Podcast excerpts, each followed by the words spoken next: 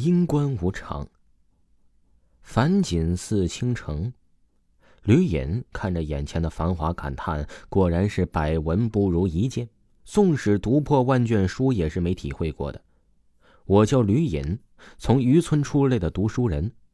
村里私塾数十人，大到村头王大爷年羹五十有三，参加科举不下二十次，次次落地；小到宋村长家的虎娃，目前呢还不能完整背出一首诗词，唯独我备受先生青睐。用先生的话说，自己周正，文墨有韵，有望。有望啊！就这样，我带着全村的希望进京赶考，怎奈囊中羞涩，手中的银两连一碗热面都吃不起了。进京的路又还很远，这可如何是好啊？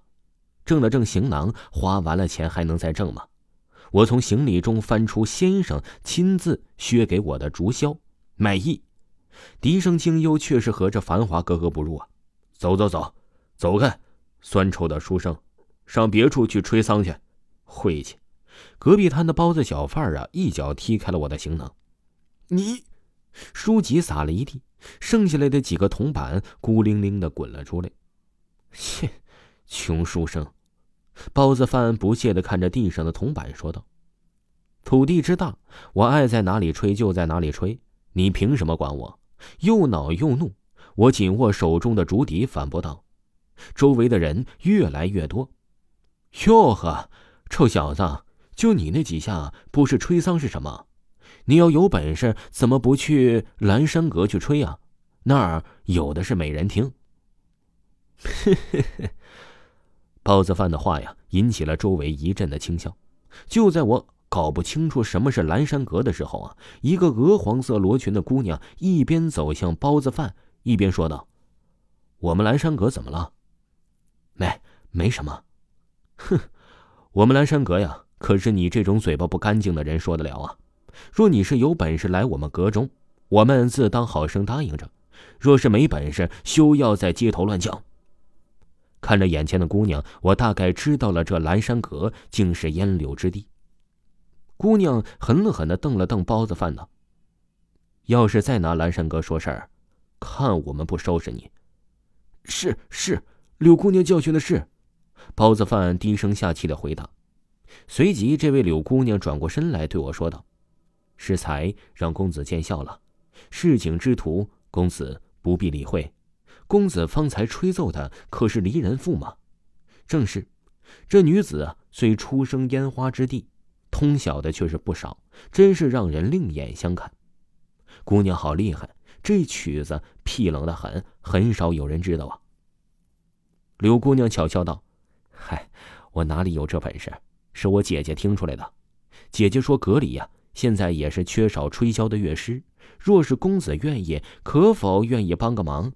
当然，银两住宿公子不用愁，需要赶路离开说声便是。这，真是谢过柳姑娘了，还有柳姐姐了。哎呀，公子打趣了。我姐姐名唤白灵，在这青城中啊，无人不知道的。是小生愚钝。谢过柳姑娘和白姑娘了，我吕银心中自是清楚，欠了白灵姑娘的恩，托了他们的福，今天还有日后的住宿是解决了。数日后在宴会上，那日我作为乐师坐在幕侧，溪声萦绕，脂粉巧笑，罗舞衣裙，这一切都停止在白灵的出现。难怪柳姑娘说这倾城谁人不识？是啊，这样的女子谁能忘得掉啊？舞步轻盈，似脚踏水莲；眉目清秀，像是踏水而来。白灵，纵使我读破万卷书，也不曾体会过这种感受。座上宾客无不惊艳于她的美貌，热切的目光让人厌恶。白灵却在注意人群之中的哪家公子，清冷的目光扫到时是会有温柔的。白灵喜欢我的箫声。他说：“呀，我就像是来自远方的弦外音，与这里格格不入。我是可以随时离开的风，他是生长在这里的昙花。”白灵说自己迟早会凋谢，只是不知道什么时候凋谢。女人最美好的年纪，昙花一现，立马会有人代替她的存在，没有人可以当花魁一辈子。他告诉我有了打算。他是宋丞相的二公子，那一日宴会让白灵目光变温柔的人。我想说，白灵，不可能，丞相家的二公子不是能好好珍惜昙花一现的人。但是我说不出口，这话呀，会如那日包子饭说的话一样伤人。就这样，我一日一日的在蓝山阁守着白灵，即使我错过赶考。白灵问我，为何不进京啊？我说我要守着昙花。白灵笑话我莫名其妙。白灵如妻，嫁给了丞相二公子，不过是以冲喜的形式为妾。白灵很满足了，她不在乎名分，只要冲了喜，二公子就可以和她长相厮守了。喜堂那日，我依旧是他的乐师，与白灵拜堂的却并不是丞相家二公子，是一名公鸡。名满倾城的白灵与一只公鸡拜堂，多么讽刺！可是啊，白灵不在乎。也好，是我错了吧？白灵再也不用担心了。当晚，二公子暴毙，大红的喜袍也衬不起他的血色，一口黑血吓哭了白灵。无论他怎么摇晃，二公子都没有回应。家中的正妻和夫人大怒，说白灵晦气。当我知道昨晚发生什么时啊，丞相府已经传出二公子抱恙去世，妾室自杀的消息。我放下行囊，苦笑。我错过了功名，也没能守护好白灵。哼，到头来呀，不过一曲离人赋。也罢，生前我恩念未还，那么我死也得守候着你。奈何桥头，孟婆端了一碗孟婆汤。这是什么？白灵问道。取一寸相思，二两痴情，三分不舍得，注入忘川之水，这便是这孟婆汤啊！我不喝，我要等我的相公。你看到我相公了吗？白灵望着孟婆，凄切的说道：“这奈何桥踏过多少人？这孟婆汤多少人接完？你可知道啊？那我不走，我要在这等我相公。我接过孟婆汤，交至黄泉路上。”我和他一起等。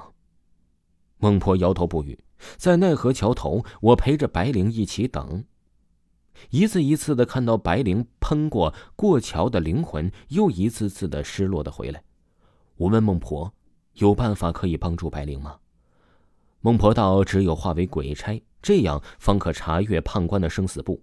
不过，自此再无轮回，永世困于此生。”我望了望白灵，只要能了了白灵的愿，我愿意。银官，那你上一世的名字是不是不能再用了？你愿意为他死守幽冥，那你就叫黑无常吧。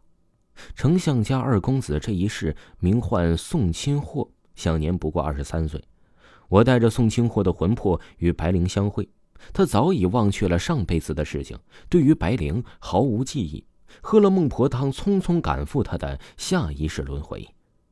即便是如此，白灵依然执着在奈何桥旁，等着宋清货走过，哪怕只是匆匆一眼。而我为他索回宋清货的美式魂魄，直到白灵为宋清或续阳寿，代价是化为阴官白无常。即使无法再世与你成为夫妻，我愿世世守于奈何桥头，为你送行。